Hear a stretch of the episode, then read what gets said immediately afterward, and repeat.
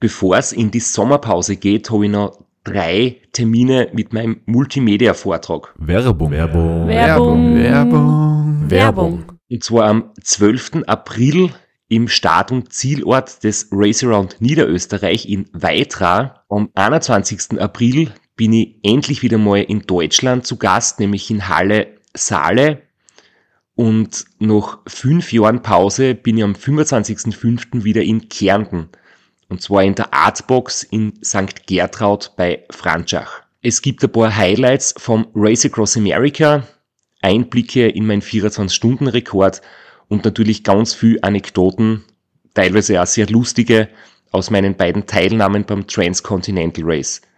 Wir haben sicher auch Zeit zum Plaudern, zum ein bisschen Fachsimpeln und gemeinsam einen schönen Abend zu genießen. Ihr findet alle Infos, alle Termine auf meiner Website auf www.christophstrasser.at. Dort gibt's auch die Links und die Möglichkeit, Tickets zu kaufen. Bis bald. Werbung. Werbung. Werbung. Werbung. Werbung Ende. Podcastwerkstatt. Herzlich willkommen zu Sitzfleisch. Dem Ultracycling Podcast, der trotz Lockdowns für euch da ist und für Motivation und Ablenkung beim Indoor-Training sorgt.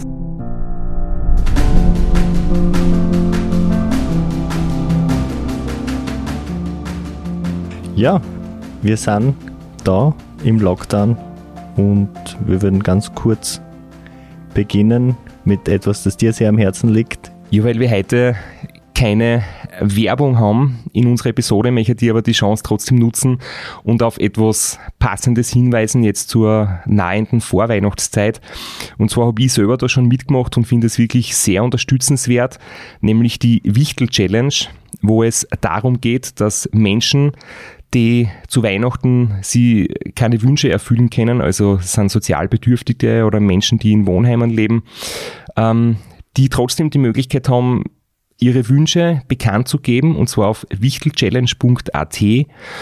Und jeder, der das unterstützen möchte, kann dort eben nachschauen, was so die Leute gerne hätten und sie dann für ein Geschenk entscheiden und das entweder mit der Post oder persönlich zu dieser Institution hinbringen. Und das sind meistens wirklich ähm, Dinge, die überhaupt nicht äh, groß oder großartig wertvoll sind. Ich habe zum Beispiel mit dem Rad nach Kapfenberg zu einem Wohnheim ähm, thermoisolierte Wasserflasche braucht. Das hat sich dort äh, ein Mädchen gewünscht und es gibt also oft so Sachen wie Pullover, Hauben oder warme Socken. Also in der Größenordnung spült sich das Ganze ab und ich finde es wirklich schön, wenn man mit solchen kleinen Geschenken Menschen erfreut machen kann, denen sonst eben nicht so gut geht. Und das ist mein Aufruf. Auf wichtelchallenge.at kann man sich darüber informieren und mitmachen. Sehr weihnachtlich. und äh, wir haben immer wieder über große Rekorde gesprochen und ganz aktuell, es sind zwei Stunden-Weltrekorde versucht worden. Einer knapp gescheitert und einer mit einem ganz großartigen Ergebnis äh, beendet worden. Ja, der Alex Dowsett hat den Stundenrekord versucht und hat es knapp nicht geschafft, ähm, die etwas über 55 Kilometer vom Viktor Kampanatz zu schlagen. Aber man hat dann auch ein paar Wochen später gesehen, es muss nicht immer höher, schneller, weiter sein, sondern ganz im Gegenteil. Davide Formulo, auch ein World Tour Pro, hat versucht, die langsamsten oder die langsamste Stunde zu fahren oder die kürzeste Stunde und ist in einer Stunde satte 918 Meter gefahren. Äh, die Regel dabei ist, das Fahrrad muss immer in Bewegung sein. Man kann es halt nicht einfach hinstellen und eine Stunde abwarten, sondern man muss wirklich sehr, sehr langsam fahren können. Und das Video, das dazu gerade im Internet kursiert, ist einfach so witzig, weil er wirklich äh, am Rad balanciert und in minimal weniger als Schritttempo so vorwärts, äh, ja, irgendwie vorwärts fort, kann man fast nicht sagen. Und das ist jetzt, glaube ich, nur mit einem Handy gefilmt worden und das ist echt sehenswert, dauert nur ganz kurz und ja, ist ein bisschen kurios, aber eigentlich, wenn man sich genau überlegt, schon eine echt eine coole Aktion, weil man muss erst einmal eine Stunde am Radl mit 0,9 kmh Schnitt fahren können. Also ich halt keine Chance. Ich, ich wahrscheinlich mir halt wieder 40 fahren, damit ich nicht das Gleichgewicht verliere.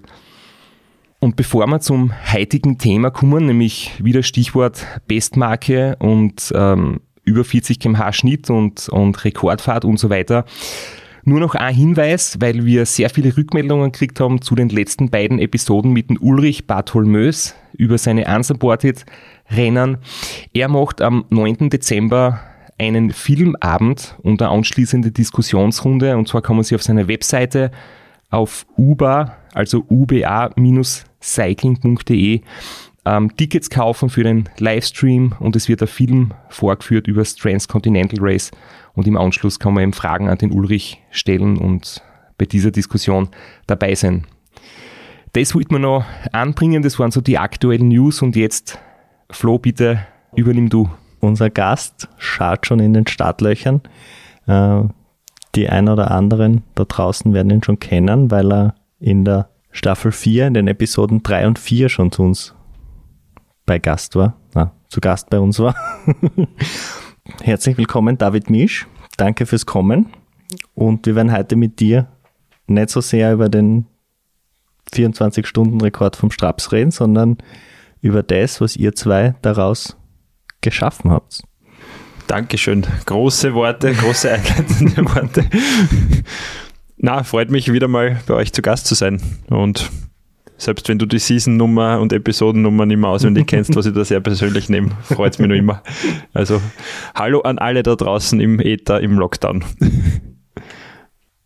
Gestern ist ein Paket bei mir vor der Haustür gestanden und es war ganz druckfrisch aus der Druckerei, nämlich das Buch, das du geschrieben hast und wo ich ein bisschen mitarbeiten habe dürfen und ähm, ja sozusagen die Geschichte geliefert habe, nämlich 1000 24.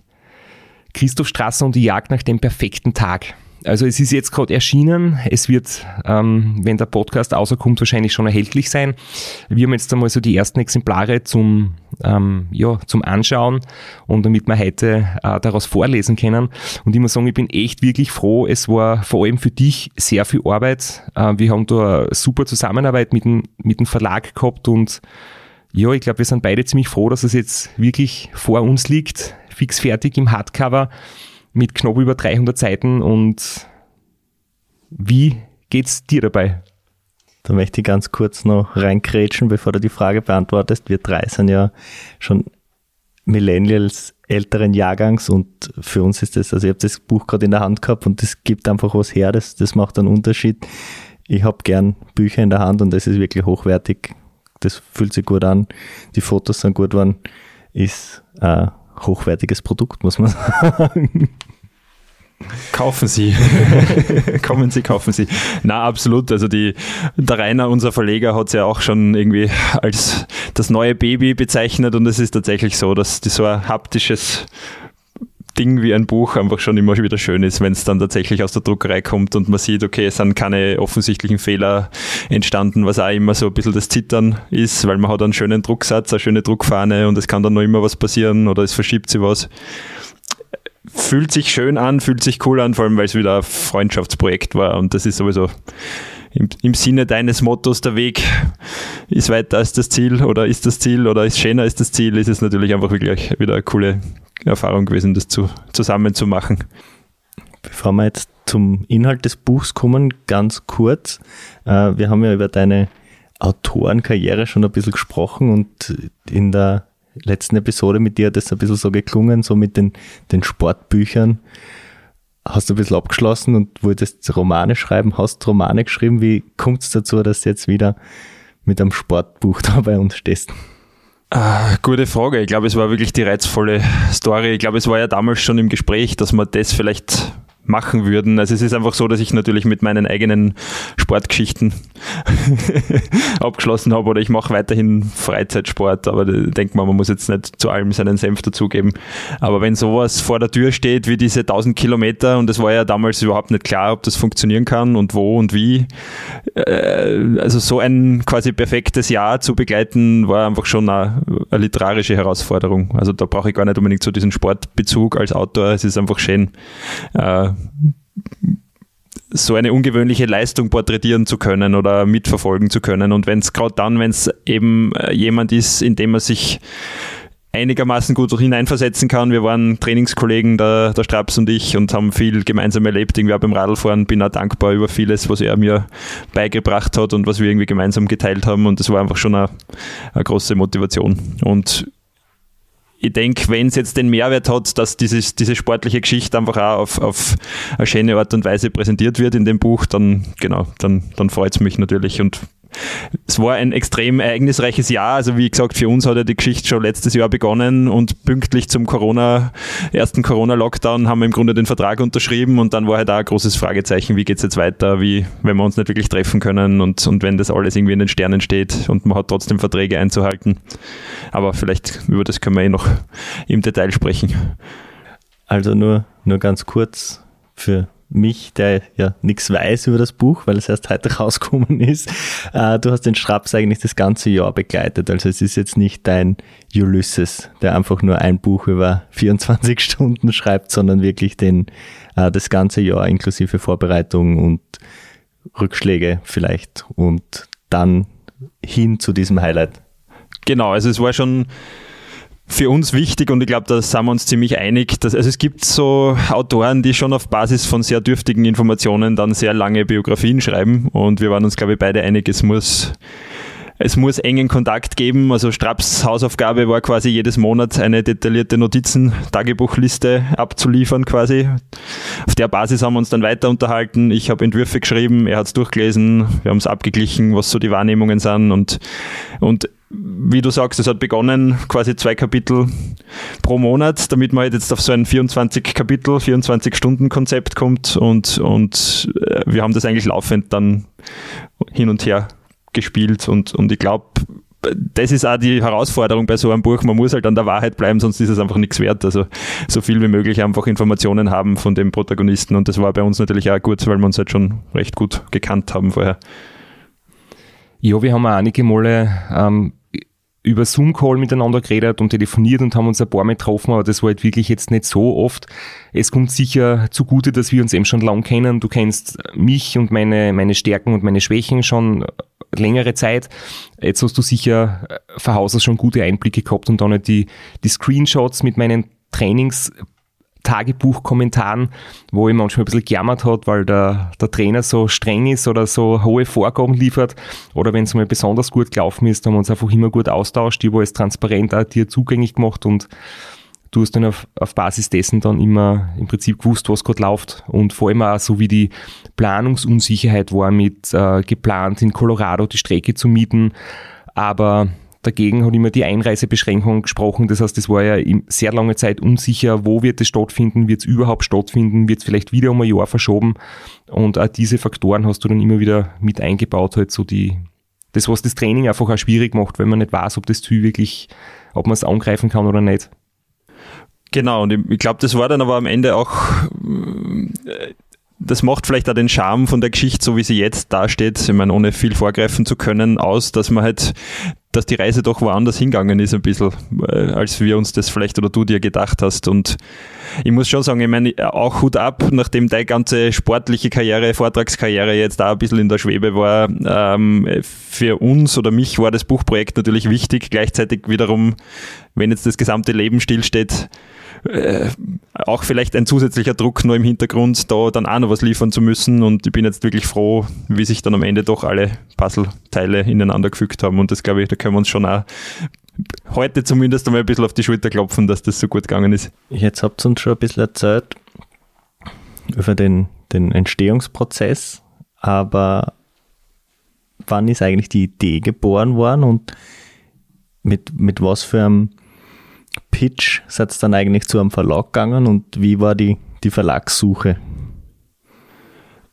Die Idee ist geboren worden, paradoxerweise mit der Absage oder konkret geworden mit der Absage des letzten Rekordversuchs. Also du wolltest ja eigentlich den Versuch schon 2020 starten. Äh, paar Monate vor dem aktuellen oder vor dem noch geplanten Versuchsdatum habe ich mir dann gedacht, okay, das wäre ja wirklich ein lässiges Thema gewesen, aber da war natürlich dann ein Großteil dieses Vorbereitungsjahres schon wieder vorüber und das zu rekonstruieren wäre kompliziert geworden. Jetzt habe ich es einmal ad acta gelegt und wie du dann das quasi abgesagt hast für Sommer 2020, ist dann plötzlich zumindest diese Gelegenheit wieder aufgepoppt quasi. Und das war, glaube ich, dann im Spätsommer haben wir uns einmal beim Trainieren plus beim Kaffeehausbesuch einmal konkreter dazu entschlossen, dass man das irgendwie angehen könnte. Und unser Traumverlag war halt dieser berühmt-berüchtigte, nein, nicht berüchtigte, sondern glaube ich für Radlfahrer wirklich berühmte Verlag Covadonga in, in Deutschland, der halt sehr viele Profibiografien, Tour de France Geschichten rausbringt. Also wirklich sehr viele Radsportbücher, die, die uns beide, glaube ich, begeistert haben. Und wie man dann herangeht, ich meine, da hat es uns sicher geholfen, dass wir beide schon ein bisschen Erfahrung mit Buchveröffentlichen haben. Also wir haben ein Exposé erstellt ähm, und haben im Grunde dann sehr naiv äh, diese Verlage angeschrieben, unter anderem Covadonga und sind uns da sehr schnell mit dem Verleger Rainer Spree einig geworden, wo die Chemie auch wirklich jetzt sehr gut gepasst hat, glaube ich, für alle drei Beteiligten. Aber wir haben ja zum Beispiel andere Rückmeldungen gekriegt, wo das sehr bezweifelt wurde, ob man mit so einer Geschichte überhaupt ein Buch füllen kann, weil das ist ja quasi nur ein Tag lang auf einer kleinen Strecke im Kreis fahren. Also wie soll ich so eine unter Anführungszeichen langweilige Geschichte ein Buch füllen? Und da waren ähm, auch Rückmeldungen, die halt nicht so begeistert waren. Und wie hast du das dann eigentlich nochmal entgegnet oder welches Argument hast du dann da noch gebracht? Weil es ist ja zum Beispiel auch so die Idee gewesen, ob man nicht so einen Ratgeber draus machen. Und du hast aber du gesagt, du möchtest jetzt keinen Ratgeber schreiben, sondern halt wirklich ein Buch in literarischer Form.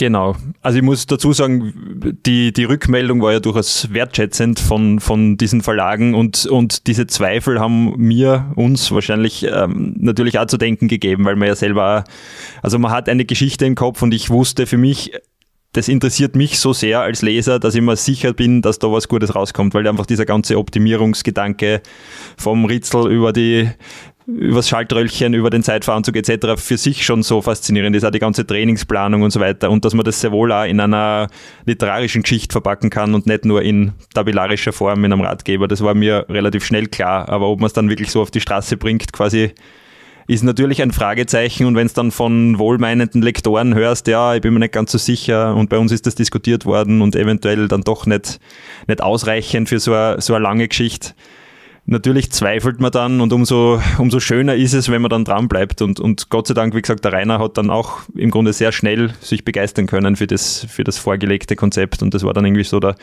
die Initialzündung, Gott sei Dank, noch vor dem Corona-Herbst 2020, wo das dann wirklich mit der Vertragsunterzeichnung praktisch zusammengefallen ist, dass wir dann äh, uns schon einmal nicht mehr treffen konnten physisch, weil es dann wirklich mal brandaktuell war, das, das Corona-Thema. Jetzt hast du natürlich als Autor ein bisschen ein Risiko, wenn du schon einen Verlagsvertrag unterschrieben hast. Hast du, Straps, dadurch im Herbst 2020, im Corona-Jahr, ein bisschen an Druck, nachdem du den ersten Versuch absagen musstest, dass der nächste dann jedenfalls stattfinden muss? Wir haben das natürlich auch besprochen, was passiert, wenn das wieder nicht stattfinden kann, wenn wieder alles schief geht und man keine Veranstaltungen machen kann. Ähm, wir waren uns, glaube ich, alle gemeinsam des Risikos bewusst. Also wir haben gewusst, das kann auch schief gehen. Es kann sein, dass man ja, das Buch dann in eine andere Richtung äh, schreiben müssen oder vielleicht gar nicht rausbringen können. Also die, die gewisse Planungsunsicherheit hat man, glaube ich, jetzt momentan in der Zeit bei allen Dingen. Aber wenn du jetzt sagst, du möchtest ähm, fürs Race Across America dich vorbereiten oder einen Vortrag organisieren, was auch immer. Du hast jetzt aktuell immer die Möglichkeit, dass es nicht stattfinden kann. Also das haben wir im Vorfeld angesprochen und wir haben gesagt, wir müssen das Beste draus machen und wenn wir aufgrund des möglichen Problems gar nicht damit starten, dann ja, dann wird natürlich sowieso kein Buch rauskommen. Also optimistisch sein und im schlimmsten Fall halt früh genug darauf reagieren. Genau. Ich glaube auch, dass da wirklich die sportliche Herangehensweise noch nicht zaudern, sondern schon mit einem Plan drangehen und optimistisch bleiben ganz gut war. Und man muss sagen, der Rainer war als Verleger natürlich auch der, das ökonomische Risiko letztendlich tragen musste und uns doch recht viel Freiheiten gelassen hat, also auch was Terminverschiebungen und so weiter angeht. Und ja, umso besser, dass es das Erscheinung noch dieses Jahr jetzt geklappt hat.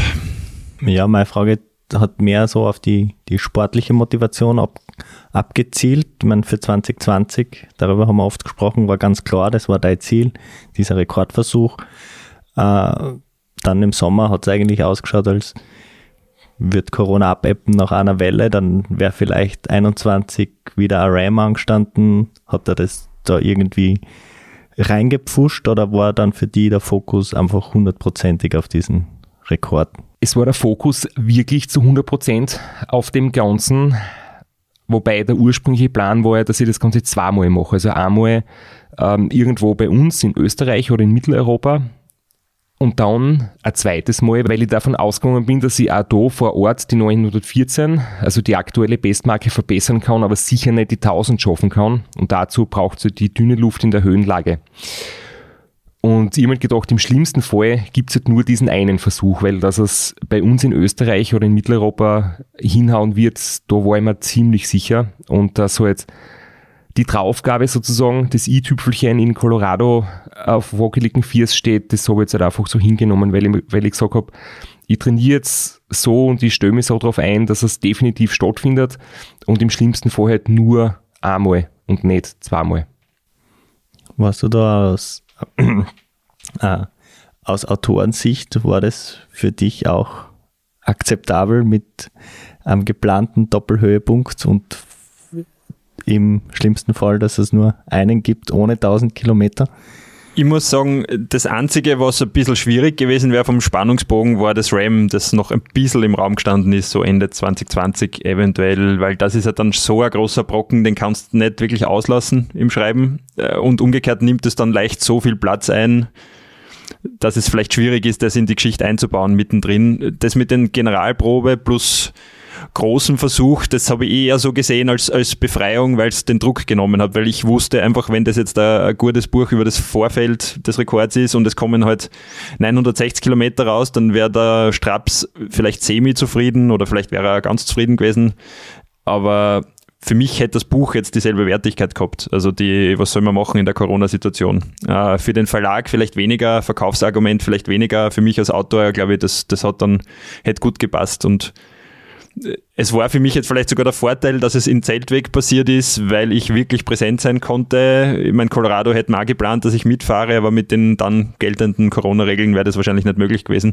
Ähm, ja, von dem her war es fast dann das Optimum im Nachhinein, wie es passiert ist. Wenn jetzt so ganz naiv ins Blaue hinein frag oder behaupte, 24 Stunden mit dem Rad im Kreis fahren, füllt schon kein ganzes Buch, dann wären elf Monate im Keller am Ergometer sitzen und trainieren, erst recht kein ganzes Buch füllen. Also vielleicht könnt ihr ganz kurz einen Überblick geben, was einem so erwarten wird in dem Buch.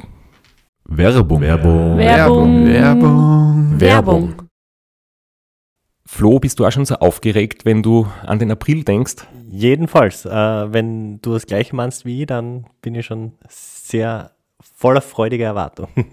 Voriges Jahr haben wir erstmals einen Live-Podcast gehabt und weil das einfach so ein super schöner Abend war, werden wir das wiederholen. Und zwar dieses Mal im Zuge des Neusiedlersee Radmarathons in Mörbisch. Ja, und zwar werden wir uns am Freitag, dem 19.04. im Strandhaus Mörbisch die Ehre geben und mit einem unglaublichen Überraschungsgast äh, einen Live-Podcast aufnehmen. Also allein schon wegen dem Gast bin ich so nervös. Ich hoffe, dass du nicht dich ins Publikum setzt äh, und zuhören wirst, aber ich muss sagen, der, der Gast ist wirklich grandios und ich würde sagen, wir huchen einfach einmal, was er zu dem Ganzen sagt. Hallo, Johnny Holland hier. Heute stehe ich natürlich wieder am Start beim Neusiedlersee Radmarathon. Immer ein Highlight des Jahres. Nebenbei bin ich all live beim Podcast beim Neusiedler Radmarathon. Es wird mich natürlich riesig freuen, wenn ihr live dabei seid und dass wir vielleicht kurz über ein paar Höhepunkte aus meiner Karriere reden können. Sehen wir uns dann. Wer die legendäre Stimme noch nicht erkannt hat, das war Johnny Hogerland, legendärer Fahrradprofi und Pensionsbetreiber in Kärnten. Ja, und noch unter anderem dreimaliger Teilnahme oder Finish bei der Tour de France, jetzt auch im, in der Radmarathon-Szene sehr erfolgreich und sehr umtriebig. Und ja, wir freuen uns sehr, dass wir mit ihm äh, den Abend gestalten können. Und natürlich haben wir auch was zu gewinnen. Und zwar gibt es für zwei Personen jeweils ein Ticket und einen Startplatz für entweder Zeitfahren oder Radmarathon. Zeitfahren ist am Samstag, Radmarathon am Sonntag. Das heißt, es sind zwei Tickets, zwei Startplätze und gewinnen tun die, die folgende Frage richtig beantworten. Wie viele Tage ist Johnny Hogerland bei der Tour de France 2011 im rot-weiß gepunkteten Bergtrikot unterwegs gewesen? Schickt uns eine E-Mail an sitzfleisch.christophstrasser.at. Wir freuen uns auf eure Teilnahme, wir freuen uns auf äh, den Live-Podcast im Strandhaus und vor allem auf unsere Teilnahme, weil wir beide haben auch eine Startnummer und werden Samstag beim Zeitfahren dabei sein. Ja, und werden uns wieder mal mit den Besten der Szene messen. Du wahrscheinlich ein bisschen kompetitiver als ich, aber ich freue mich immer wieder, wenn ich mir aufs Zeitfahrrad setzen kann. Heuer bin ich ohne Scheibe am Start, weil du meine Scheibe ja verkauft hast. Vielleicht können wir nur in der Leihgeschäft einfällen. Werbung. Werbung. Werbung. Werbung. Werbung Ende. Das war der Grund, warum der Straps auf den Berg geschickt worden ist, damit er nicht nur im Keller trainiert. Erste Antwort auf die Frage, äh, Viertel vom Buch ungefähr äh, dreht sich nur um den tatsächlichen Rekordablauf und es wäre kein Problem gewesen aus meiner Sicht, weil selbst dort in Zeltweg auf dieser kurzen Runde so viel Lustiges, Spannendes, Verblüffendes passiert ist, noch mehr zu füllen. Also von dem her ist es wirklich erstaunlich, was man da rausholen kann gerade weil das dort unter so einem kontrollierten Umfeld und mit so einer kleinen Strecke, wo man einfach alles beobachten kann und so weiter, stattgefunden hat, war ja dann auch ganz spannend, was das Schreiben angeht.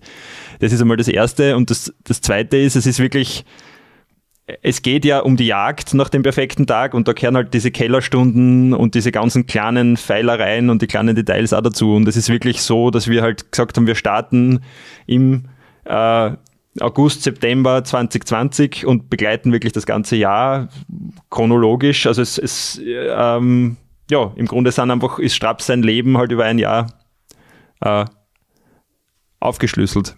Und du hast ja zum Beispiel im ersten Kapitel kommt vor das Restaurant Austria, dann geht es ums Restaurant Niederösterreich, also auch so ein paar Rückblicke, auch immer wieder Geschichten vom Ram so äh, eingebaut, die halt irgendwie so mich äh, beeinflusst oder geformt haben, wo wir viele Sachen gelernt haben, ähm, Rückschläge und Erfolge. Also es ist nicht ein trockenes Trainieren über, über 18 Kapitel, sondern schon gut durchsetzt mit, mit spannenden Geschichten, die auch früher passiert sind. Ja. Da fällt mir eine Aussage ein, wo wir schreiben, dass das deine Karriere jetzt quasi doch schon im Stadium des Ausfeilens ist, wo man sich halt dann die Gustus-Stücke nur raussucht. Und auch das Buch sehe ich ein bisschen so, ein bisschen Revue passieren lassen, was passiert ist, was dich dorthin gebracht hat. Und im Grunde muss man ja wirklich sagen, so viele hervorstechende Herausforderungen gibt's für dich jetzt in der Disziplin nimmer und, und genau das wollten wir ja auch einfließen lassen, quasi so ein bisschen den, den Weg dorthin. Und, und wie du sagst, es war dann eigentlich gar nicht so schwierig, äh, die Seiten zu füllen, wenn man so will. Äh, hätten wir wahrscheinlich noch wesentlich mehr ausschweifen können. Und ich glaube, es ist eigentlich recht, recht kurzweilig geworden, kurzweilig zu lesen und, und, und ja, und in deinem Alltag passiert auch so viel, dass man, glaube ich, kein Problem hat, genug drüber zu schreiben. Ja, vielleicht, wenn du äh, noch mehr schreiben willst, schreibst du über den Flo, über seinen perfekten Tag beim Racer und Niederösterreich genau, zum Beispiel. Den, den werden wir jetzt eh bashen dann in der ersten Lesepassage. Ja, ich befürchte Schlimmes. Ich, wie gesagt, ich weiß nicht, was auf mich zukommt. Ich wurde nur vorgewarnt, dass äh, mein Name fällt in der ersten Lesepassage, aber vielleicht gehen wir gleich mitten rein und liest uns einmal äh, eine halbe Seiten ungefähr, haben wir uns, glaube ich, ausgesucht, äh, vor.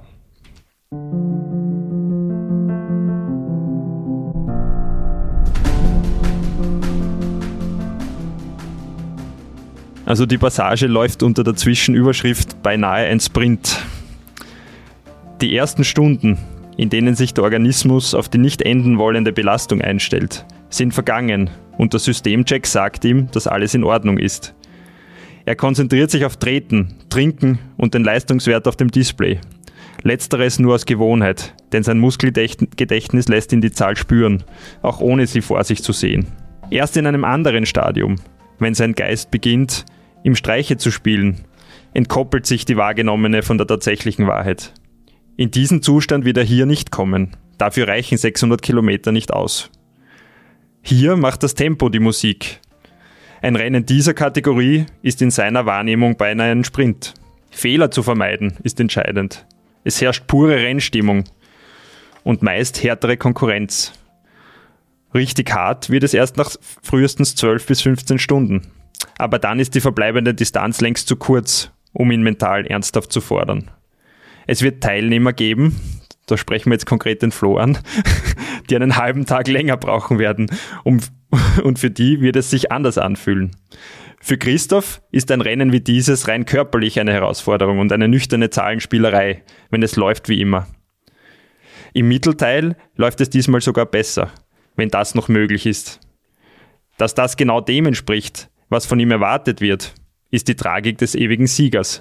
Wer am nächsten Morgen in den niederösterreichischen Nachrichten, der kleinen Zeitung oder sonst wo von seinem Rekordsieg liest, wird sich nicht am Kaffee die Zunge verbrengen. So vorhersehbar ist, was kommt. Die einzigen Fragen, die aufhorchen lassen, wie viel schneller als der nächste Verfolger war er diesmal? Und wurde ein Rekord gebrochen? Christoph Strasser typiert seine Konkurrenten. Viele davon sind immerhin gute Bekannte oder Freunde. Nicht gerne. Und wenn das Rennen ausgefahren ist, findet man ihn unter den ruhigeren. Aber wenn dann nicht eine anständige Packung zu Buche steht, rauscht nichts oder zumindest kaum etwas im Blätterwald. Er selbst gewinnt lieber knapp nach einem harten Duell als einsam an der Spitze. Auf dieser Strecke den knapp 600 Kilometern rund um Niederösterreich, wird es nur eine Stunde Vorsprung sein. Quer durch Amerika, von West nach Ost, wo seine Stärken kumulieren, waren es schon eineinhalb Tage. Das lässt die hinter ihm blass aussehen. Dabei ist es nicht ihre Schuld und auch nicht ihr Unvermögen, sondern seine Eigenschaft, alles, was dieser Sport von einem Athleten verlangt, in einer Person zu bündeln. Er aber verneint weiterhin hartnäckig ein ganz besonderes, herausstechendes Talent für die Langstrecke. Ein Zitat vom Christoph aus dem Buch, das direkt darunter steht. Mir fällt auf, dass die äußere Wahrnehmung meiner Ergebnisse und Leistungen sehr oft auf den aktuellsten Zeitraum, die vergangenen paar Jahre, beschränkt wird. Das mag zugegebenermaßen für den Neuling oder Quereinsteiger einschüchternd wirken. Aber viele sehen nicht, wie lange ich den Sport schon mit vollem Ernst und Hingabe betreibe Seit mittlerweile gut 15 Jahren trainiere ich diese hohen Umfänge. Da gab es kein Jahr mit weniger als 1000 Stunden Trainingszeit. Und die stärkste Phase meiner Karriere hat erst nach etwa acht Jahren begonnen. Kontinuität und Geduld sind also enorm wichtig, um sein bestmögliches Level erreichen zu können. Viele wollen nach kurzer Zeit schon an der Spitze mitfahren und sind dann enttäuscht, wenn das nicht klappt. Ich wehre mich dagegen, als Übermensch gesehen zu werden. Ich bin sicherlich übermäßig geduldig und fleißig in der Vorbereitung, habe gute körperliche Voraussetzungen. Aber trotzdem ist alles ein Ergebnis von viel investierter Zeit und Arbeit. Und von großer Leidenschaft, denn ich liebe den Radsport wirklich, habe immer noch Freude in mir. Sonst würde ich das nötige Training nicht durchziehen können. Es gibt auch Fahrer, die vorübergehend schneller fahren oder weniger pausieren, aber immer auf Kosten des jeweils anderen Faktors. Wenn ich jetzt meine äh, Textanalyse-Skills aus der Schule auspacke, fällt mir gleich auf, das ist aus, aus einem, von einem neutralen Erzähler aus der dritten Person beschrieben. Äh, hat das einen, einen künstlerischen Hintergrund oder einen, war das eine Entscheidung oder ist das einfach im Schreibeprozess so entstanden? Kurz gab es schon die Überlegung, nachdem das ja oft Spoiler-Alarm irgendwie so gemacht wird, dass Biografien von Ghostwritern irgendwie in der ich aus der Ich-Perspektive des Protagonisten geschrieben werden, ob das da eventuell ein, eine Option wäre. Ähm, Punkt eins, es hätte mich wahrscheinlich weniger interessiert, weil das dann wirklich sehr intim ist und ich das eigentlich nicht gut finde. Ich finde das eigentlich einen nicht besonders guten Ansatz, äh, zumindest dann, wenn es nicht wirklich eine Biografie ist, wo sehr viele biografische Daten drin sind. Also sobald ich da irgendwas interpretiere, ist es für mich wichtig, dass das in der dritten Person ist und eben abgegrenzt von der tatsächlichen Aussage von Christoph. Ähm, das ist das Erste. Und zweitens, glaube ich, ist es spannend, weil man halt zwischen Innen- und Außenperspektive ein bisschen wechseln kann, weil sonst bin ich halt sehr eingeschränkt. Äh, der Straps wird sich über sich selbst jetzt was anderes denken äh, als das Publikum oder ich als Autor. Dementsprechend ist es sehr schwer rüberzubringen, glaube ich, wenn man in der Ich-Perspektive gefangen wäre. Und ich habe das Konzept dann auch recht gut gefunden, weil erstens ähm, ist es klar, dass du der Autor bist und wenn du als David Misch das Buch schreibst, finde ich es gut, dass du das aus deiner Perspektive, aus der Außenperspektive schreibst. Und mir ist dann aber schon aufgefallen, wie man so die ersten Kapitel, ähm, wie du mir das geschickt hast und ich habe es mir durchlesen können, haben wir bei manchen Dingen gedacht, ähm, die Darstellung war mir ein bisschen zu gehoben. Also ich bin mir selber vorgekommen, ähm, du liest mir jetzt über einen großen Superstar und ich selber empfinde mich als, als viel bescheidener und ich will da jetzt nicht tief stapeln oder so, aber wir haben uns dann im Prinzip auf das geeinigt, dass ähm, wir das halt irgendwie entkräften oder einfach beide Sichtweisen teilweise sagen, weil ich dann auch so Zitate geschrieben habe oder so ein paar Gedanken zu dem Ganzen und du hast das dann halt einfach so eingebaut, dass man quasi äh, die Geschichte, die du schreibst, sieht und liest und dagegen dann immer persönliche Ansicht von mir. Das heißt, man kann das schön gegenüberstellen. Genau. Ich habe mir dann öfters auch gedacht, ähm, also das, ich, ich teile die Ansicht und ich kann mir auch vorstellen, dass man das über sich selber generell nicht so, so easy lesen kann oder man, man hat ja natürlich logischerweise von sich selbst eine ganz andere Perspektive. Aber wenn ich jetzt mal überlege, es, es greift einer im, in Berlin ins Buchregal, der dich nicht kennt, aber nur die Geschichte kennt und der googelt dich dann und der sieht die ganzen Rekorde und Ergebnisse, äh, ja, ist deine Innenperspektive natürlich jetzt auch nicht unbedingt das, was sich die Person denken wird. Ne? Also es wird sich ein Tour de France Rekordsieger auch über sich selber das denken, was er sich ja denkt und dann gibt es einfach eine Außenperspektive, die und keine davon ist richtig oder falsch, sondern es ist einfach ein bisschen eine andere, logischerweise eine andere Perspektive und die äh, ja, ist vielleicht auch ganz spannend, das gegenüberzustellen irgendwie. Aus meiner Wahrnehmung würde ich sagen, der Straps ist einer der Sportler, die aufgrund ihrer Leistung zu diesem Status gekommen sind und selbst relativ wenig medial dazu beigetragen hast. Und wir haben in, in der letzten Folge, wo du da warst, auch schon ein bisschen drüber gesprochen, über die Diskrepanz zwischen Marketing und tatsächlicher Leistung. Äh, würdest du sagen, dieses Buch tragt da in irgendeiner Weise dazu bei, diesen, äh, das hoch zu stilisieren, die, die Leistung, oder äh, würdest du sagen, die damit verbundene Aufmerksamkeit ist leistungsgerecht in dem Fall. Genau, das, das knüpft eigentlich auf das vorher Gesagte gut an, weil aus meiner Sicht, äh, mir ist klar, dass man sich nicht selbst loben möchte. Mir ist klar, dass der Straps am Boden bleiben will. Auf der anderen Seite glaube ich, es gibt wenige Leistungen, die heuer erbracht worden sind im Sport insgesamt die mich jetzt als Zuschauer mehr begeistern, inspirieren. Also ich möchte jetzt nicht vergleichen, ob es schwieriger ist, einen 50 Meter Kraul-Weltrekord aufzustellen oder das. Das ist überhaupt nicht wichtig, aber es inspiriert mich extrem. Ich kenne viele, die es extrem inspiriert und warum soll man das nicht loben dürfen? Also wann immer etwas äh, vielleicht überhöht erscheint, geht das auf meine Kappe, geht nicht auf die Kappe vom, vom Straps, aber, aber ich würde sagen, es, man darf auch loben und man darf Dinge ja mal positiv sehen und nicht zynisch oder gleich wieder entwerten oder äh, das ist, glaube ich, durchaus vielleicht was, was eh zu wenig passiert in der Gesellschaft und es schwingt einfach ehrliche Begeisterung mit und ich glaube, es wird der Leistung vollkommen gerecht. Ich glaube, wir überhöhen überhaupt nichts. Es ist im Grunde genau das, was es ist und es sollte noch viel mehr Aufmerksamkeit dafür geben, vermutlich weil ich mir immer denke, es ist jetzt niemand ein besserer Mensch, der sechsmal a Race Across America gewonnen hat oder, oder 1000 Kilometer in 24 Stunden fährt. Aber es stimmt schon, dass das auch voll passt, wenn man das, wenn man das würdigt. Und ähm, ich glaube, für mich selber ist es wichtig, dass ich in meiner Person, wenn ich daheim bin, wenn ich mit meinen Freunden unterwegs bin, dass ich jetzt nicht daherkomme und sage, okay, ich bin so super, weil ich habe das und das geschafft, sondern da bin ich der ganz normale Christoph. Aber dass es natürlich von außen hin schon dass es natürlich von außen gesehen schon gerechtfertigt ist, dass man, dass man sechs Rams-Siege und die anderen Dinge eben wertschätzt, das habe ich auch schon gelernt und ich fühle mich da durchaus wohl, aber ich versuche, dass das nicht mein Selbstbild zu stark beeinflusst, dass ich irgendwann wirklich glaube, ich bin der Supermensch schlechthin, weil ich halt diese Leistungen geschafft habe. Ich meine, genau, und das, den Bonus, den, der, den dein Bekannter oder dein Freund hat, ist natürlich, ich würde das jetzt wahrscheinlich auch nicht über jeden schreiben, so wie ich wahrscheinlich nicht über jeden Radlfahrer oder Ausdauersportler so ein Buch generell schreiben würde. Da gibt es ja auch so gewisse Geschichten, die, wo das dann nicht so gut ausgegangen ist. Und es ist ja Vertrauensverhältnis auf beiden, von beiden Seiten da und der Leser muss jetzt einfach mal glauben, dass diese überschwängliche Berichterstattung stimmt. und, und ich glaube, es passt einfach weil es charakterlich einfach zu dir passt. Also man kann das schon als Hommage an den, den Menschenstrasser sehen, vielleicht im Hintergrund. Aber vielleicht nur eins dazu, die Bescheidenheit, äh, die viele dann suggerieren, ist ja oft nicht unbedingt bescheiden. Aber wie viele Minister gibt es, die sagen, na, ich mache es natürlich nicht wegen mir, sondern ich mache es nur, weil ich dem Land dienen will. Also ob das dann tatsächlich bescheidener ist. Also es, es, sagt ja keiner, dass du deine Sachen, ich meine, du machst deine Arbeit gut und ich glaube, man kann dann dementsprechend darüber berichten. Besser als viele Minister vielleicht. Womit wir dann zum nächsten Ausschnitt kommen, den du uns mitgebracht hast. Ich bin schon ganz gespannt, auf was die Auswahl gefallen ist.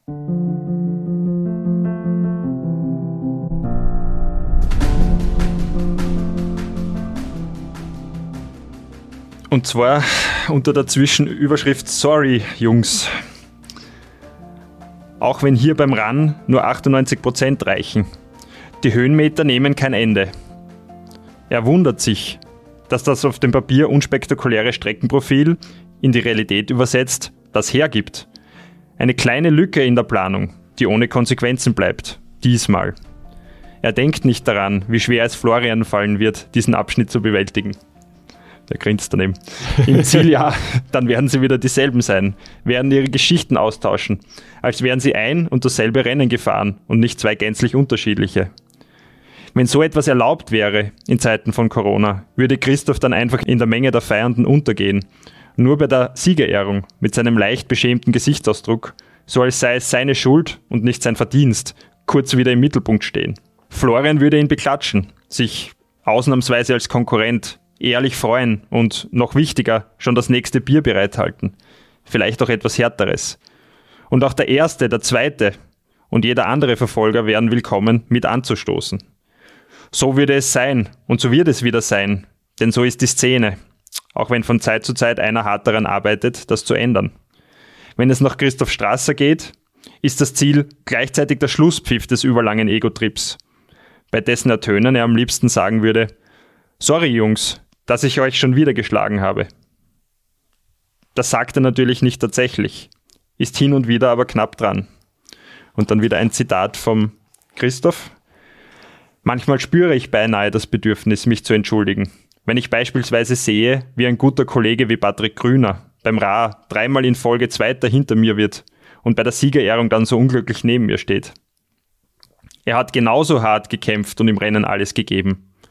Trotzdem war er wieder nicht vor mir. Da bin ich ziemlich empathisch. Aber andererseits denke ich auch immer an Jure Robic zurück, der zu Lebzeiten bis auf eine einzige Ausnahme beim Ram 2009 jedes Rennen, bei dem er das Ziel erreichte, auch gewinnen konnte. Sich mit ihm zu messen, war auch für seine damaligen Konkurrenten eine geniale Erfahrung. Keiner war Jure böse, weil er nicht an ihm vorbeikam. Es war vielmehr ein Ansporn, das eigene Training zu verbessern und an sich zu arbeiten, und um sich ihm eines Tages wenigstens anzunähern. Insofern hoffe ich auch, dass ich durch meine Ergebnisse die anderen motivieren, den Sport insgesamt weiterbringen und Menschen dazu begeistern kann, sich einmal an einem Radrennen zu versuchen nicht andere Fahrer zu frustrieren, sondern zu zeigen, was möglich ist, ist mein Antrieb. So, jetzt bist du tatsächlich Flo namentlich auch erwähnt worden. Wie geht's da jetzt damit? Ja, wenn das schon das Schlimmste war, damit kann ich gut leben. Das haben wir eh schon zur Genüge ausgeführt, dass wir nicht das gleiche Rennen gefahren sind. Das ist, glaube ich, wirklich eine gute Formulierung, die kann ich da wirklich unterschreiben und so stehen lassen kann. Es war nicht das gleiche Rennen für uns zwar. Jetzt hast du beide Passagen, die wir bis jetzt gehört haben, ausgesucht übers Race Around Niederösterreich, ähm, weil das natürlich auch in, in dem Jahr quasi, ich will nicht sagen ein Trainingswettkampf war, sondern es war der erste richtige Wettkampf. Ich bin immer so persönlich der Meinung, dass ähm, ich keine Trainingsrennen fahren möchte, sondern Rennen ist Rennen und da gibt mir immer sein Bestes. Aber es war natürlich in dem Jahr wichtig, eine Standortbestimmung zu haben, wissen, bin ich auf einem guten Weg, wissen, habe ich vielleicht einen Schritt vorwärts gemacht und bin ich quasi auf Kurs Richtung, Richtung 24 Stunden Weltrekord.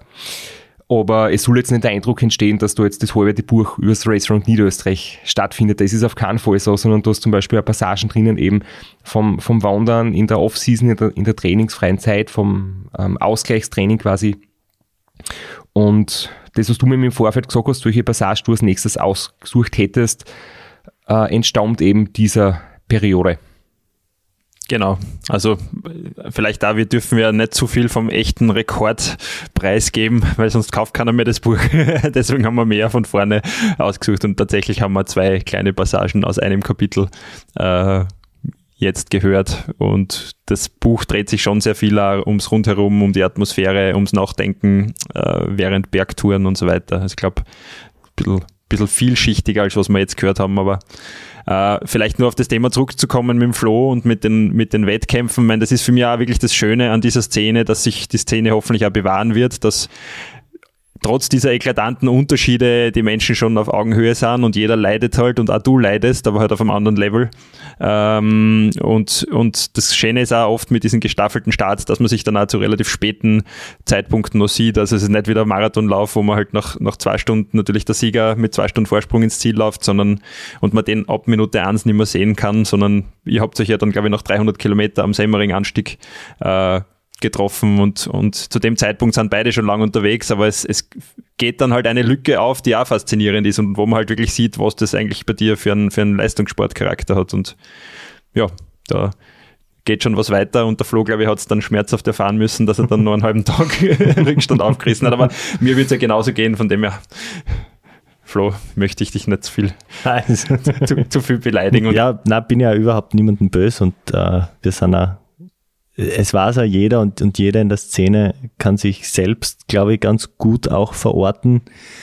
Ähm, das ist auch das, was wir schon oft angesprochen haben, die, der Unterschied zwischen Rennen, Projekt und das Schöne ist dann halt wirklich im Ziel, äh, wenn man die Fever Tree Bar, äh, das Schöne ist dann wirklich im Ziel, wenn man die Fever Tree Bar äh, beanspruchen für uns und dort unsere Getränke mischen und dann alle verteilen. Ich kann mich erinnern, beim Restaurant Austria ist einmal passiert, dass der Kogi, der Teamchef damals, dann zu später Stunde hinter der Bar gestanden ist und das übernommen hat und, und er dann den Hausschankbetrieb übernommen hat. Das ist dann das, das höchste Level. Vielleicht kommen wir jetzt dann auch gleich zu, zu dieser Passage, zur angesprochenen in, in der Off-Season, wo auch ein bisschen reflektiert wird über die, die anderen Faktoren außer die reine körperliche Leistungsfähigkeit.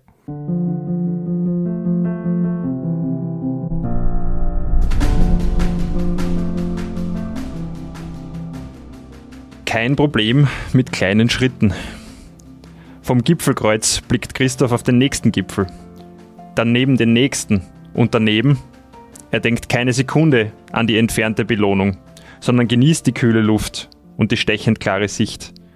Er hält sich nicht lange auf, denn der Abstieg wird mitgestoppt. Unten, in den Ausläufern des Waldes, steht sein Wagen sicher geparkt. Es wird sich gut anfühlen auf der Heimfahrt, denn es hat sich schon jetzt ausgezahlt. Bergab spielt er mit dem Gelände und seinen, unter seinen festen Bergschuhen. Er verfällt in ein gemäßigtes Traben, läuft ein paar Schritte und bremst sich, als es steiler wird schnell wieder ein, damit der Muskelkater die kommende Tour nicht verhagelt. Christoph kann dosieren, wenn es das Programm so vorsieht und hat mit kleinen Schritten kein Problem. Ein schnell abgebranntes Feuerwerk versetzt im Ultracycling keine Berge. Etwas Euphorie ist dennoch erlaubt und manchmal, so wie heute, bei einem kleinen, einsamen Abenteuer, ist weniger Denken gleich mehr genießen. Das tut der Moral gut und, in Maßen praktiziert, auch der Leistung. Freude muss immer der Antrieb bleiben und es ist für Christoph, und er ist es für Christoph Strasser geblieben, über all die Jahre. Aber ein langer Atem ist es, was ihn zum Profi macht und zwischen den vielen hervorstechen lässt. Dazu gehört, das Bevorstehende weder zu fürchten, noch es zu stark herbeizusehnen, denn beides wäre schädlich für das klare Urteilsvermögen und die nüchterne Umsetzung. Christoph weiß, er ist nicht als das Uhrwerk geboren, als dass sie ihn heute sehen und auf dem Rad zu fürchten gelernt haben. Er weiß, er kann kometenhafte Höhenflüge erleben, aber auch heftig einbrechen und sich dabei selbst bemitleiden, bis nur die helfende Hand ihn wieder in die Spur zu bringen vermag. Seine Konkurrenz mag das vergessen haben, denn wann wäre dieses unberechenbare Element das letzte Mal für Außenstehende sichtbar her hervorgetreten? Dennoch, Christoph kennt die emotionalen Achterbahnfahrten wahrscheinlich besser als so manch anderer in seiner Liga. Er kennt sie und respektiert sie als Teil seines Wesens. Er hat gelernt, sie zu einer Stärke umzupolen und wenn nötig und auch sonst bereitwillig Hilfe anzunehmen. Sein Weg an die Spitze war kein alleine beschrittener, worauf er stolz ist. Stolzer noch, als ginge es alleine auf seine Kappe. Von Beginn an maß er dem richtigen Umfeld eine große Bedeutung bei, gab Verantwortung ab und, wie im Falle von Rainer Hochgatterer, dem Macher seines ersten Ram-Siegs im Hintergrund, auch die unabhängige Kontrolle über den Fortgang seines Sportlerlebens. Christoph Strasser ist äußerst harmonie- und auch motivationsbedürftig, braucht die richtige Chemie im Team, die Briefe und Nachrichten von zu Hause, den Zuspruch. Es muss allen gut gehen, damit es ihm und seinen Beinen gut geht. Dann kann er auf, dem, auf der Welle mitschwimmen und sie zum, zum Tsunami aufbäumen, der ihn tagelang trägt, bis der nächste Rekord zu Buche steht. Ein wiederkehrendes Thema in der Offseason. Äh, Straps jammert über Spatzen von ein bisschen Bergwandern. Nicht mal Bergwandern, sondern Bergspazieren wird jetzt vielleicht ein erfahrener Alpinist das vielleicht nennen oder jemand, der mehr wandert als der Strap. Genau, ja, das ist das Lustige, weil immer, wenn man ihn dann hört, ja, ich bin äh, äh, 20 Minuten Schrebergartenrunde gelaufen und es tut mir seit drei Wochen das Knie weh, dann merkt man einfach auch, wie, wie schön das ist, dass so spezialisierte Menschen, die so Großes leisten, dann auf der anderen Seite in manchen anderen Bereichen Nockerpatzeln sind. ja, das stimmt und das sage ich auch mit einer Freude. Also ich stehe voll dazu, dass ich außer Radlfahren andere sportliche Aktivitäten überhaupt nicht kann. Wobei, ein bisschen auf die Berge bin ich jetzt schon mehr unterwegs gewesen. Ich war zum Beispiel jetzt am Geierhaupt, das ist äh, 2004, 17 Meter hoher Berg, der ist gar nicht so leicht zum Aufgehen von der, von der Ostseite. Und ja, macht mir einfach Spaß. Also ein bisschen was geht jetzt schon. Ich habe das in den letzten beiden Jahren ein bisschen verfeinert, weil es einfach lustig ist, wenn man weiter aufgehen kann, ohne dass man am nächsten Tag komplett zerstört ist, als nur am Grazer Schlossberg und wieder ober. So fange ich nämlich jedes Jahr an, aber ich habe dann schon so das Ziel im, im Hinterkopf, ähm, ein paar größere Touren zu machen, weil es einfach wirklich für den Kopf irrsinnig schön ist und man tut dann wirklich so ja, zur Ruhe und sie sich selber auffindet. Na, und Bad Hair Days, wie man gerade letzt, letztens wieder gesehen hat, gibt es am Berg auch viele, aber das ist ein anderes Thema. Genau, war ich mit Franz Preis unterwegs am Hochschwab. Ähm, er ist ja wahnsinnig gut ähm, in den Bergen unterwegs und macht auch Bergläufe und so. Und das war für mich so irgendwie ein Höhepunkt, dass ich mit ihm da mithalten kann. Hab natürlich ein paar Tage dafür gebüßt im Nachhinein, aber das war es wert. Hast ein zu frühes Feuerwerk abgebrannt. Sozusagen, ja. Du hast es vorher angesprochen, also das Spezielle für dich als, als Autor und als, als Beobachter und teilweise Teil des Teams, womit du selber, glaube ich, nicht gerechnet hast, weil wie wir losgefahren sind und ich zu dir gesagt habe, du setz dich ins Auto, ich, mag, ich mag nicht die ersten paar Runden fahren, warst relativ überfordert, glaube ich, mit deinem Notizblock, damit hast du nicht wirklich gerechnet. Genau, ja, ganz der, der klassische Praktiker. ist mir, glaube ich, alles runtergefallen und, und der Führerschein war nicht eingesteckt. Nein, äh, es war natürlich ideal, weil ich doch relativ lang im Pesca mitgefahren bin und äh, wir haben uns das jetzt nicht ganz konkret ausgeredet. Also ich mir gedacht, ich werde dann halt hinten einmal einsteigen und netterweise habt ihr mich dann quasi integriert und ich, ich durfte auch das Pesca lenken, nur nachdem ich das jetzt seit einiger Zeit nicht mehr aktiv gemacht habe und man glaubt echt nicht, wie viel man auch dafür Skills braucht, äh, um halt dann mit zwei Meter Abstand hinterm Radlfahrer in der Nacht herzufahren und auch diese sehr unspektakuläre Zeltwegstrecke war dann gar nicht so unspektakulär, weil ein paar ziemlich rasant interessante Kurven drin waren, schlecht ausgeleuchtet, schlechte Fahrbahnbegrenzung, also es war dann recht sportlich irgendwie das Hinterherfahren und hat dann das Tempo noch einmal verdeutlicht, mit dem, mit dem du dann gefahren bist. Ich habe im Nachhinein gehört, dass David, du den heißesten Reifen gefahren bist hinter mir. ich habe gar nicht mitgekriegt, wann ihr gewechselt habt oder wer jetzt gerade da war. Das ist im Gegensatz zum RAM, wo man irgendwie den, den Schichtbetrieb hat und Tag- und Nachtschicht war und viel Kontakt hat, da war einfach so Auto war kurz weg, plötzlich war es wieder da und es sind andere Leute drinnen gesessen, ich habe nicht gewusst. Aber mir ist immer nur aufgefallen, in einer gewissen Konstellation war das Auto ganz dicht hinter mir. Und das hat mir natürlich gut geholfen, weil es äh, von der Beleuchtung her optimal war. Und im Nachhinein habe ich gehört, das war immer dann der Fall, wenn du am Steuer gesessen bist. Genau, wenn ich das, das Bier auf die Seiten gestellt habe und mir ans Steuer gesetzt habe. Äh, na, wir, wir haben uns dann eh relativ gut eingespielt. Der Hause neben mir war ein guter Co-Pilot und das, das hat dann gut, gut gepasst. Und ich, es ist die Sicherheit dann schnell wieder zurückgekommen. Also ich habe ja auch relativ viel betreut und das war Gott sei Dank dann auch ein Pluspunkt. Aber es ist schon ein rasanter Ritt und du hast ja selber ein Buch dann irgendwie gesagt, dass du öfters mal gedacht hast, hoffentlich fliege ich nicht aus der Zielkurve in mein eigenes Auto rein und pick dann in der, in der Seitenwand vom Caddy. Aber wenn du nicht mit einem heißen Reifen im Straps hinterhergejagt bist, bist dem äh, mit deinem Notizblock und du hast das gesagt, durch dieses kontrollierte Umfeld kann man so die, die Stimmung viel besser einfangen als beim Rennen durch Amerika, wo man äh, drei Sekunden am gleichen Ort ist und dann ist man weiter und man kriegt eigentlich kaum, also man kriegt viel landschaftlich mit, aber die Stimmung kann man viel schlechter einfangen als bei so einem Event. Genau, also es ist halt nicht so überladen mit Abenteuer und Handlung und so weiter, weil man halt jetzt nicht von durch drei Wüsten und fünf Steppen fährt, aber äh, umgekehrt war es halt total lustig, weil so viel Anekdoten da passieren. Also Leute, die neben einem stehen, was die so erzählen, was quasi die Profi-Radlfahrergruppe erzählt und was dann die Pensionistengruppe erzählt, die, die fünf Meter daneben steht, die dann auch der Meinung waren, das wird ja sowieso abgesagt, wenn es da nur ein Tropfen Regen fällt wo man dann schmunzeln muss als Szenekenner, weil man weiß, okay, der Straps steigt sicher nicht ab, wenn es nicht jetzt gerade zum Schneiden und zum Hageln anfängt im, im Juli. Ähm, und sowas fängt man natürlich super ein, weil man einfach 24 Stunden auf einem sehr kleinen Fleck äh, Erde verbringt und, und wirklich auf der Tribüne stehen kann und neben, neben dem Soldatenzelt und neben einem Betreuerzelt und so weiter. Das hat es auch für die Betreuer wirklich sehr, sehr angenehm gemacht, weil einfach das Ganze aus Betreuersicht bisschen entspannter war, weil wenn man den Übergang oder die Übergabe, den Wechsel verpasst hat, okay, dann fährt halt eine 7 Kilometer Runde und dann machen wir es eine Runde später. Es ist halb so schlimm, kann ich nochmal schnell aufs Klo gehen, kann ich mir noch äh, Wurst genehmigen. und also es, es war wirklich so ganz spezielle Stimmung und ich denke, du hast das auch versucht einzufangen und das hören wir dann jetzt auch in der nächsten Passage. Also nur zur Erklärung für alle, die dir jetzt äh, die Zweideutigkeit vermuten, indem was du gesagt hast, Flo, du meinst jetzt wirklich äh, die Nahrungsaufnahme, weil du gesagt hast, sich eine Wurst gönnen. Hol deine Gedanken einmal aus der Gosse, bitte. Ich, meine, ich denke, das war komplett unmissverständlich, was ich gesagt habe.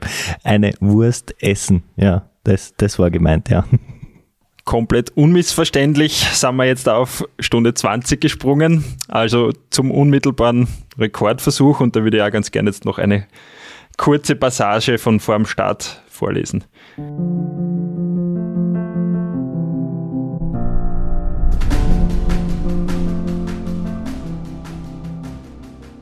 Noch 25 Minuten.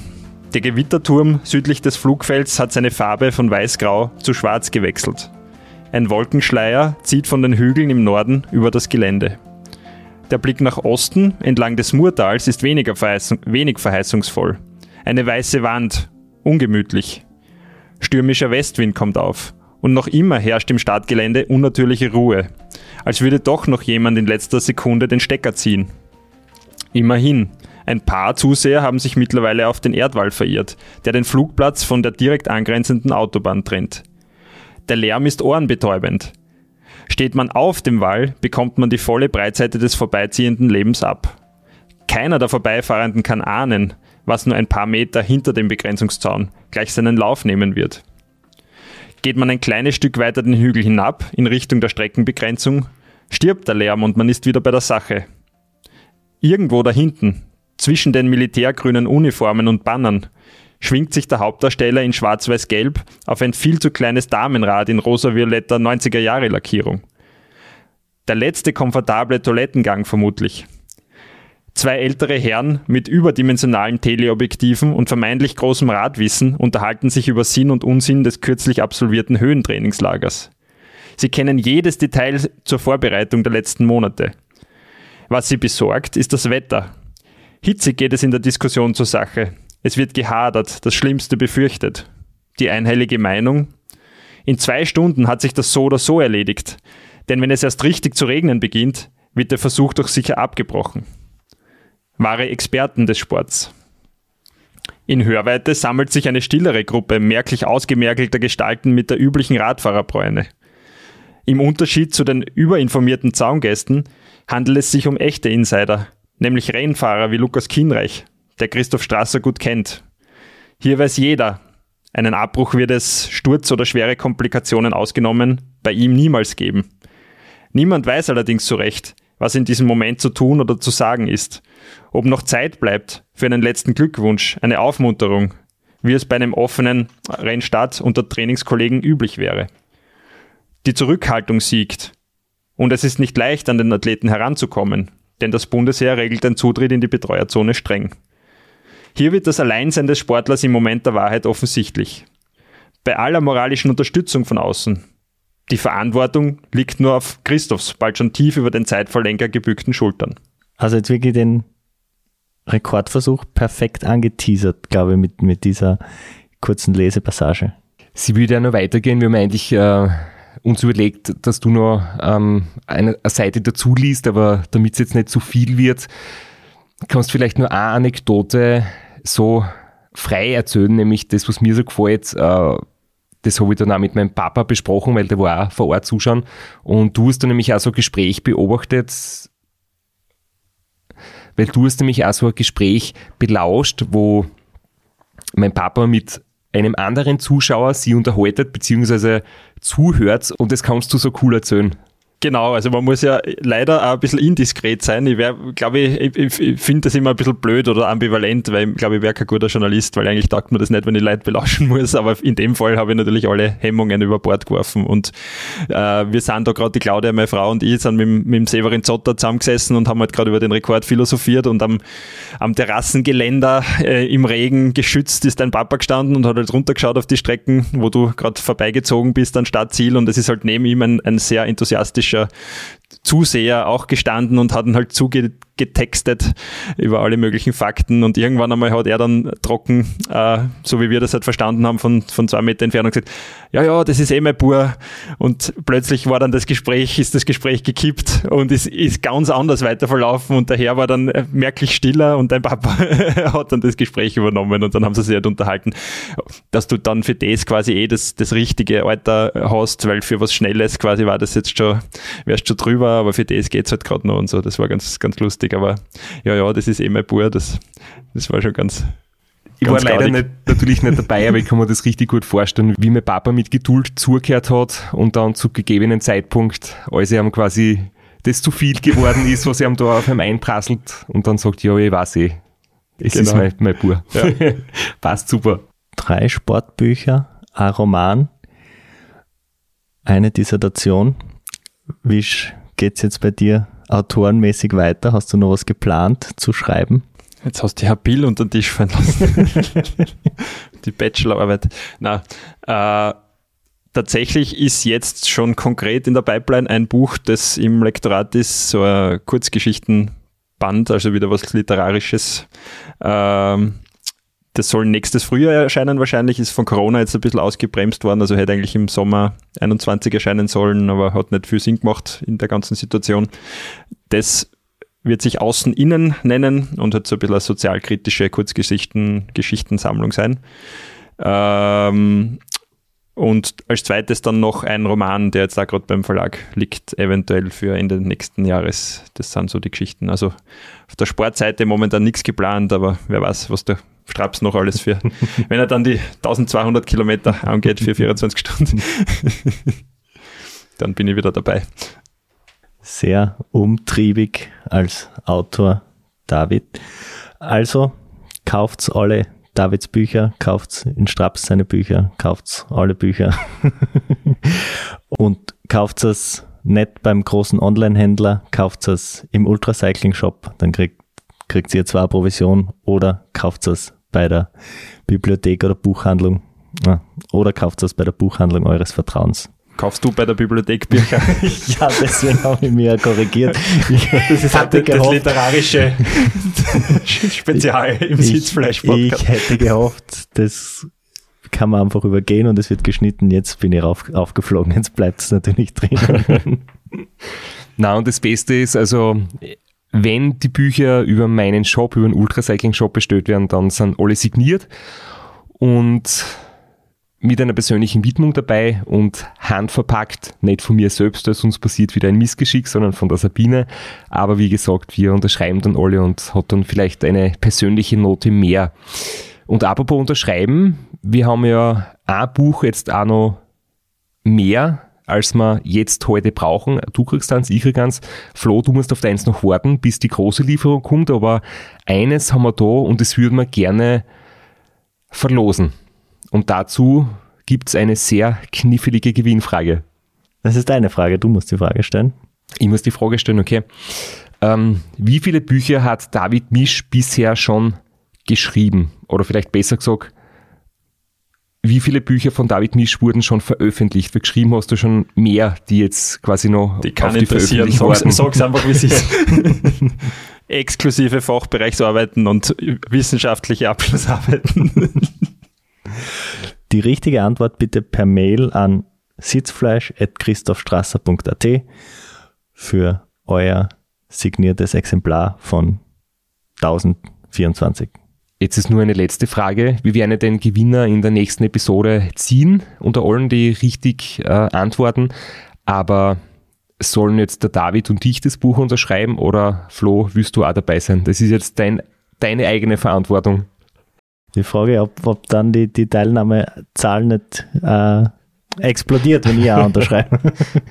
Ich würde sagen, wenn wir den Hashtag Sitzfleisch dazu nehmen, dann könnten wir alle drei unterschreiben. ja, Ich bin auch der Meinung. nachdem ich auch prominent vertreten bin im Buch. Dann Jemen müssen wir halt noch ausverhandeln.